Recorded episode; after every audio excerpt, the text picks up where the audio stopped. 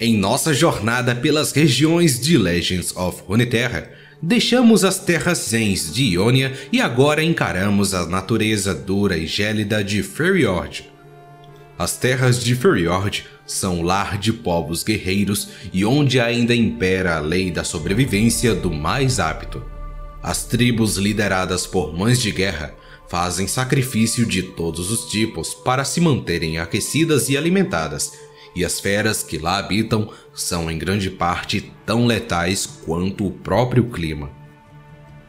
Feras gigantescas e o poder do frio. As mecânicas principais por trás de um deck de Fjord são tremendamente atreladas às características principais da região. O Frostbite, congelamento, é um tipo de efeito que até o momento é exclusivo de Fjord. Carta atingida por congelamento tem seu valor de ataque reduzido a zero durante uma rodada. Esse efeito é imediato e o valor de ataque da carta afetada ainda pode ser aumentado com o uso de feitiços ou habilidades após o congelamento. As cartas de criaturas com alto potencial de dano também são essenciais para os baralhos de Feriord, mas para serem eficazes é necessário que cheguem à mesa a tempo. Para isso, a estratégia mais usada é a chamada Mana Ramp, consiste do uso de cartas que adiantam a obtenção de mais cristais de mana, permitindo assim baixar cartas de alto custo o mais rápido possível.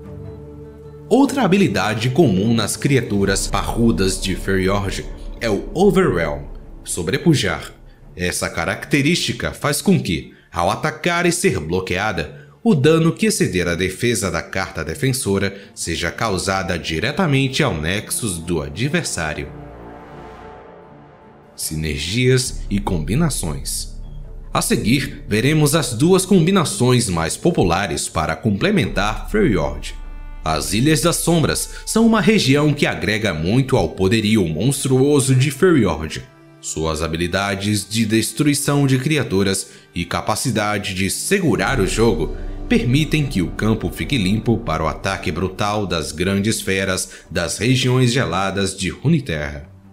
Ionia agrega o mesmo tipo de benefício, trazendo criaturas e feitiços que permitem abrir caminho pelas defesas inimigas com efeitos como as habilidades de retorno, previamente explicada no outro podcast de Ionia.